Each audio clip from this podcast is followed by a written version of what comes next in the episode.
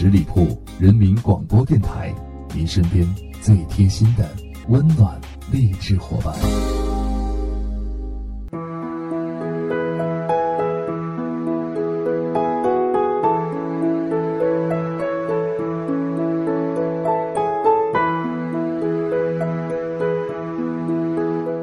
嗨，各位亲爱的听众朋友们，大家好，这里是十里铺人民广播电台为大家带来的观影卧谈会，我是鸽子。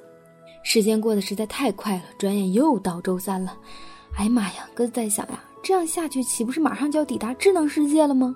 那咱今天就给大家先来个智能世界的大彩排吧。今天鸽子要给大家介绍的这部电影啊，就是美英联合制作的一部科幻迷你剧，名字叫做《真实的人类》。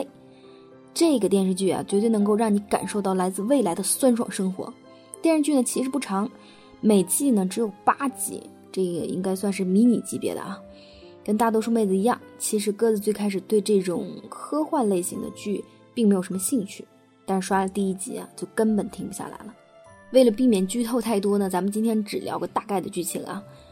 呃，大概剧情呢就是有一个团队啊，研发出了这种智能机器人。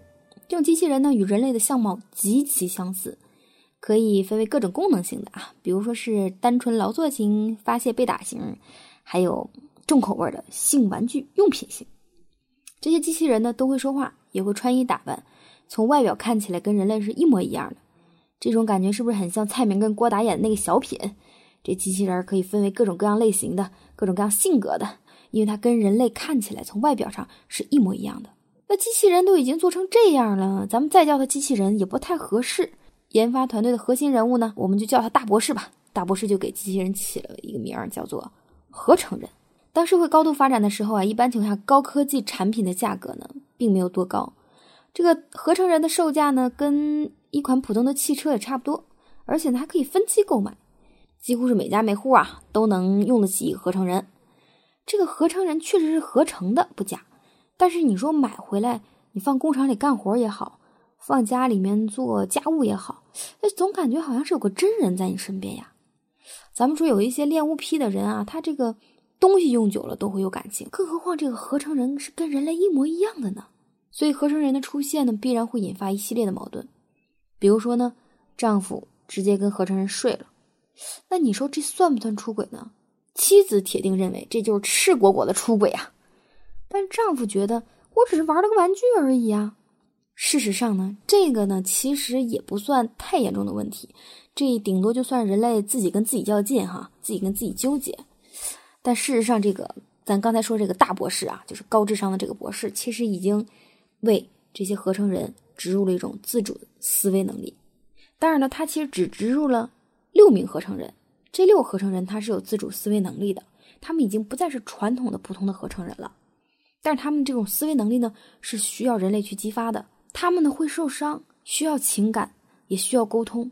当他们喜欢一个人的时候呢，就会特别关注这个人。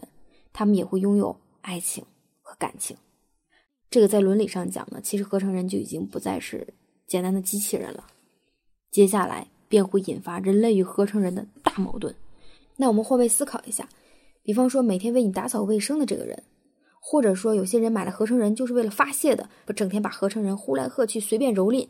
当这些合成人突然有了思想，他们也有了自己的情绪和情感的时候，这其实是一件非常恐怖的事情。这剧中的六名合成人呢，在逃亡的过程当中，还可以将更多的合成人的自主思维进行激发。被激发的合成人当然也会惨遭人类的洗劫。有很多的合成人呢，他们已经跟人类建立了一定的感情链接。那也有一些我们的人类。帮助合成人逃亡，或者是用自己的力量去保护他们，对抗官方。剧情实际上是相当精彩的，爱情、亲情、友情，所有的温情故事都会上演。但是，恐怖的屠杀以及合成人对人类的攻击也会发生。就这种恐惧跟温情的两条线是并行的，不断的交叉，不断的上演，让我们在看这部剧的时候也觉得又揪心、又刺激、又矛盾，又又能够真情的投入。在第一季结束之前呢，合成人的主角凯伦，啊是女主角啊，叫凯伦。她愿意为自己杀害人类而伏法，她决定起诉自己。但是我们有没有想过，如果法院判她有罪的话，那么其他守法的合成人是不是就应该合理的受到保护了呢？